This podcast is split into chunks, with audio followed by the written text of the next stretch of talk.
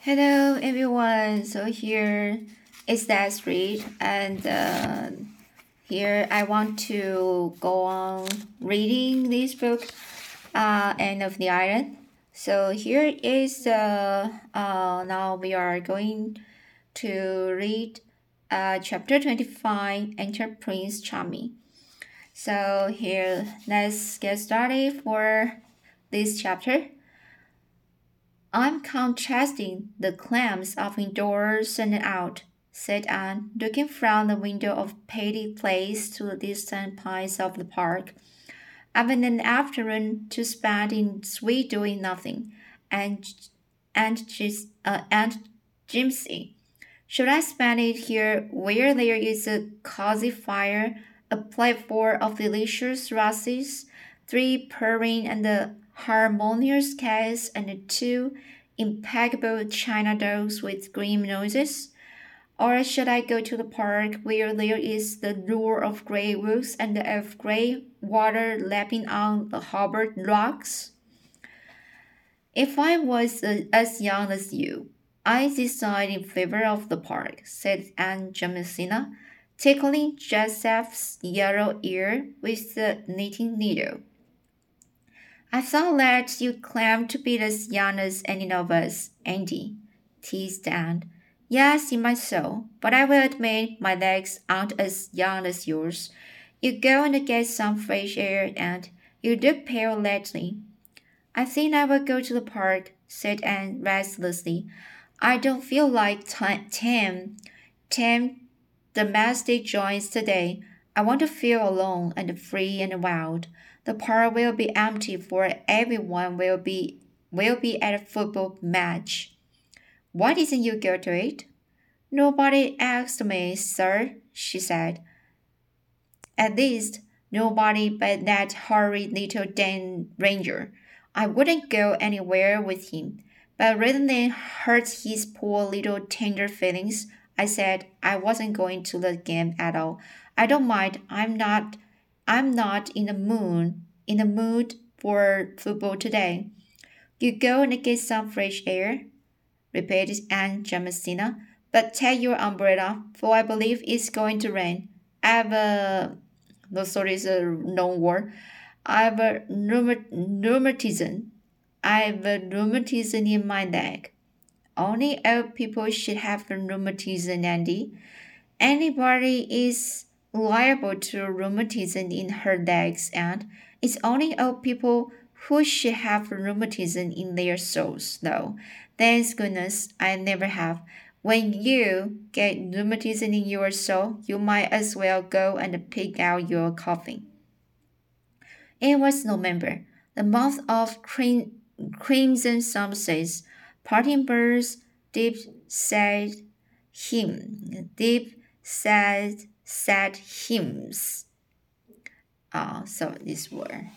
The mouth of crimson crimson sunsets, parting birds, deep sad hymn, hymns of the sea, passionate wind songs in the pines. Anne roamed through the pine-land alleys in the park, and as, as she said, let that great sweeping wind blow the fogs out of her soul.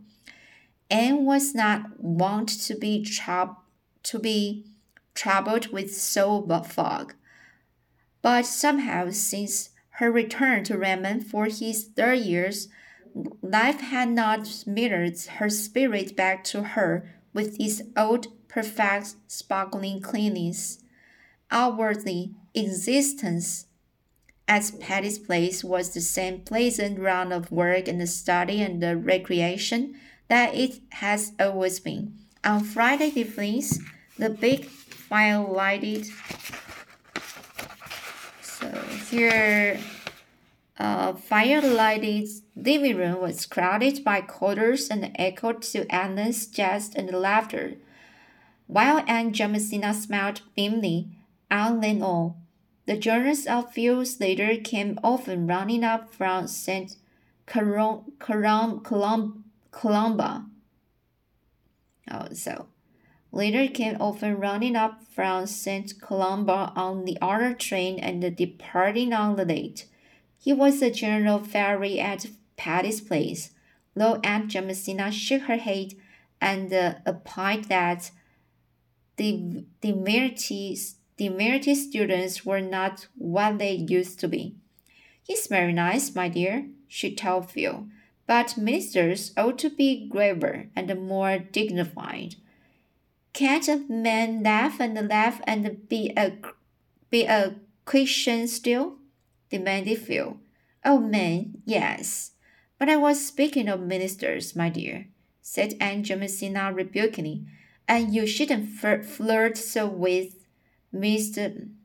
And you shouldn't flirt so with Mr. Blake. You really shouldn't. I'm not flirting with him, protested Phil. Nobody believed her except Anne.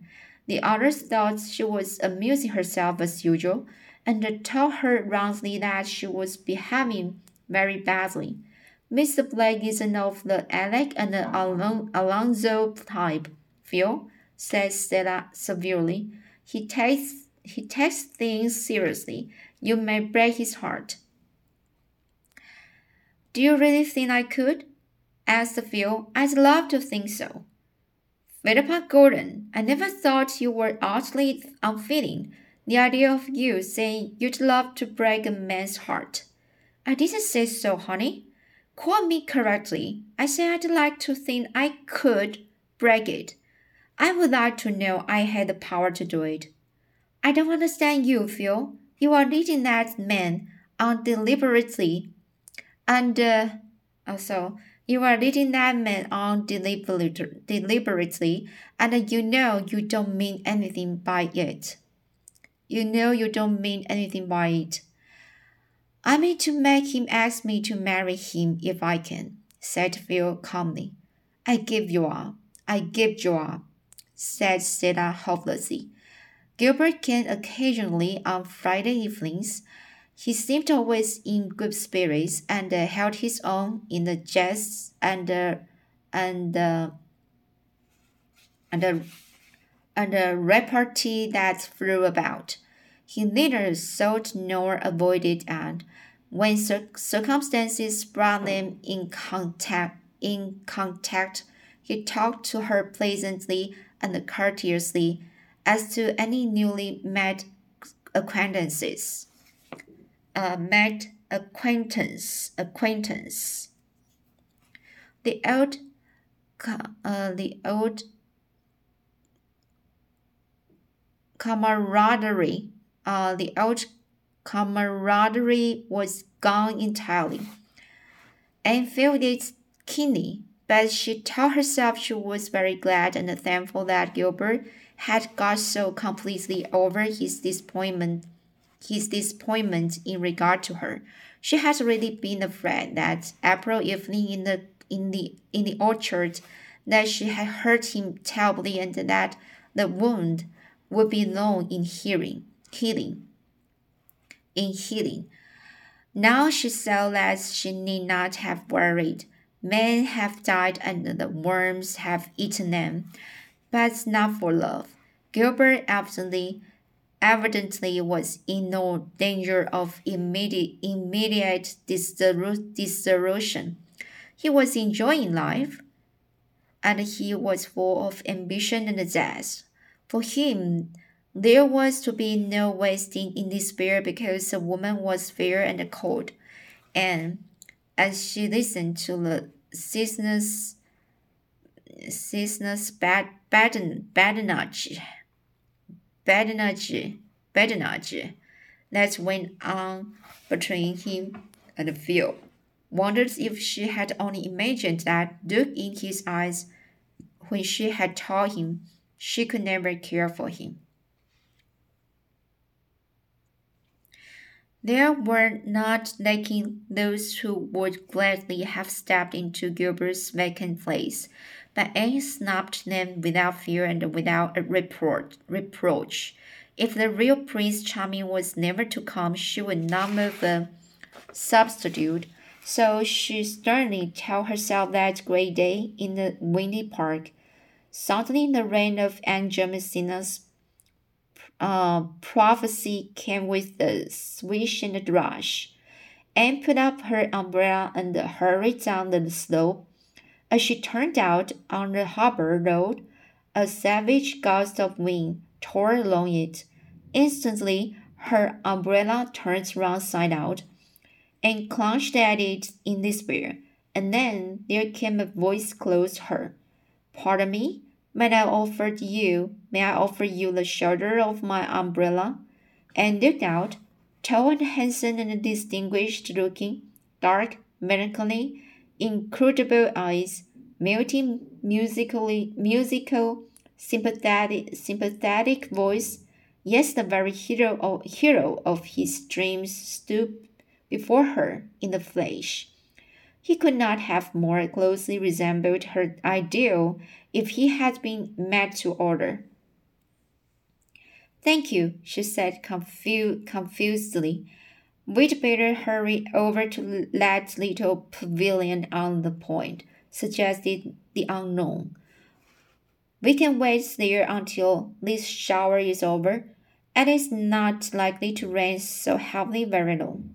The words were very commonplace, but oh, the tone and the smile which accompanied them, and felt her heart beating strangely. Together, they, they scurried to the pavilion and sat breathlessly down under its friendly roof, and then and Daphne held up her false umbrella. And It is when my umbrella turns inside out that I am convinced of the total depravity of of of inanimate uh, depravity of inanimate in, inanimate things, she said gaily. The raindrops sparkled on her shiny hair. Its, its lucent rings curled around her neck and forehead. Her cheeks were flushed, her eyes big and starry. Her companion looked down at her admir admiringly. She felt herself blushing under his gaze. Who could he, he be? Who could he be? Why, there was a little of the Redmond white and scarlet pinned to his coat lapel. Uh, coat lapel. Yes, she had thought she knew, by sight at least, all the Redmond students except the freshmen and this courtly youth surely was no freshman. We are schoolmates. I see, he said, smiling at Anne's colors. That ought to be sufficient introduction introduction introduction. My name is Roy Gardner, and you are the Miss Shirley who reads the who reads the Tennyson paper at the Philomathic of mathematics uh, the order the other evening, aren't you? Yes, but I cannot place you at all, said Anne frankly. Please, where do you belong? I feel as if I didn't belong anywhere yet. I put in my freshman and sophomore years at Redmond two years ago. I've been in Europe ever since. Now I will come back to finish my arts course. Uh, now I will come back to finish my arts course. This is my junior year too, said Anne. So we are classmates as well as college mates. I'm recon reconciled to the loss of the years that the locust, locust, locust, locust has eaten, said her companion, with a world of meaning in those wonderful eyes of his. The rain came steadily down for the best part of an hour, but the time seemed really very short. When the clouds parted and the bursts of pale November sunshine fell athwart the harbor and the palms, and her companion walked home together. By the time they had reached the gate of Patty's place, he had asked permission to call, and had received it and waiting with cheeks aflame and her heart beating to her fingers fingertips. Rusty, who climbed into her lap and tried to kiss her, found a very absent welcome, and with her soul full of romantic thrills, had no attention to spare just then, then for as for a crop-eared pussycat. That evening, a parcel was left at Patty's place for Miss Shirley. It was a it, it was a box containing a dozen a dozen magnificent roses. Phil pounced impertinently on the card that fell from it, read the name and the the per and the, the quotation written on the back. Roy Gardner, she exclaimed. Why, Anne? I didn't know you were acquainted with Loy, Loy Gardner. I met him in the park this afternoon in the rain, explained Anne humidly. My umbrella turned inside out, turned inside out. He came to my rescue with his. Oh, Phil. Oh, Phil peered curiously at Anne. And is that exceedingly commonplace incident any reason why he should send us send us long stamped roses by a dozen with a very sentimental rhyme? Oh, why would she blush the vi- the violet uh the vilest rosy red when we look at his card? And life has betrayed thee. And life has betrayed thee. Don't talk nonsense, Phil. Do you know Mr. Gardner? I've met his two sisters and I know of him. So does everybody worthwhile in Kingsport. The Gardners have among the richest, bluest of blue noses. Roy is, Roy is adorably handsome and clever. Two years ago, his mother's health health failed, and he had to leave college and go abroad with her. His father is dead. He must have been greatly disappointed to have to give up his class, but they say he was perfectly sweet about it.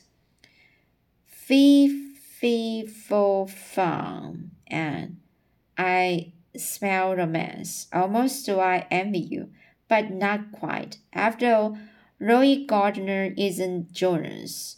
You goose said Anne loftily, but she lay long awake that night, nor did she wish for sleep. Her waking fancies were more alluring than any vision of dreamland. Had the real prince come at last? Recalling those glorious dark eyes, which was gazed so deeply into her own, and was very strong, stronging strongly inclined to think he had. So this is a very special uh, way to just know the new new new character, Roy Gardner.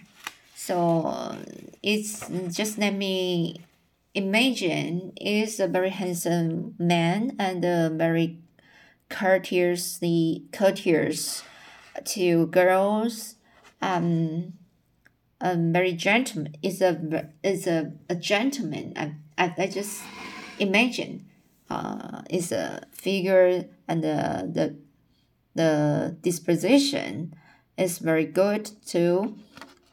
Uh, so basically, uh, I think the end is a, a might a way to to to to meet another man uh, except Gilbert or uh, or maybe she can she can have uh, a, a new person uh, to to chat each other just like um, the, the the way of Gilbert.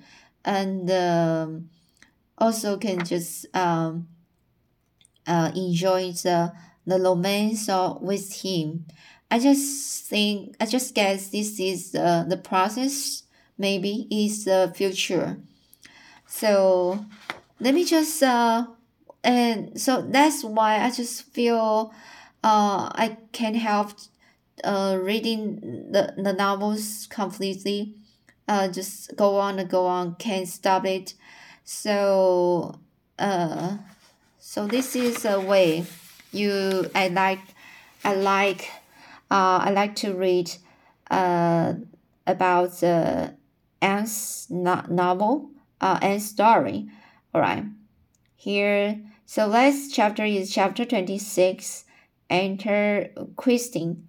So I think this is a very interesting way to to to read this this story.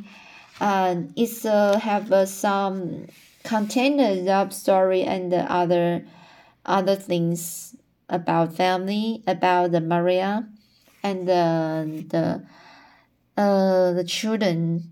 Uh, so this uh, uh very special uh family uh very uh it contain it contains um, many different emotions in this not in this novel so I don't know. I just like these kind of novels.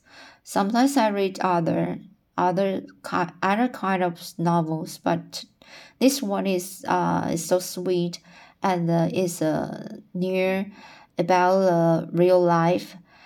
Alright, so that's it today. I hope you like this chapter.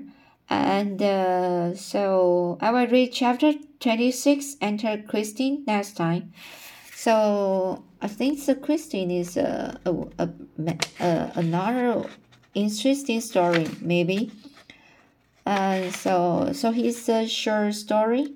Uh, okay, so I will read two chapters next time, and I hope you liked uh, this book also. Uh, so see you.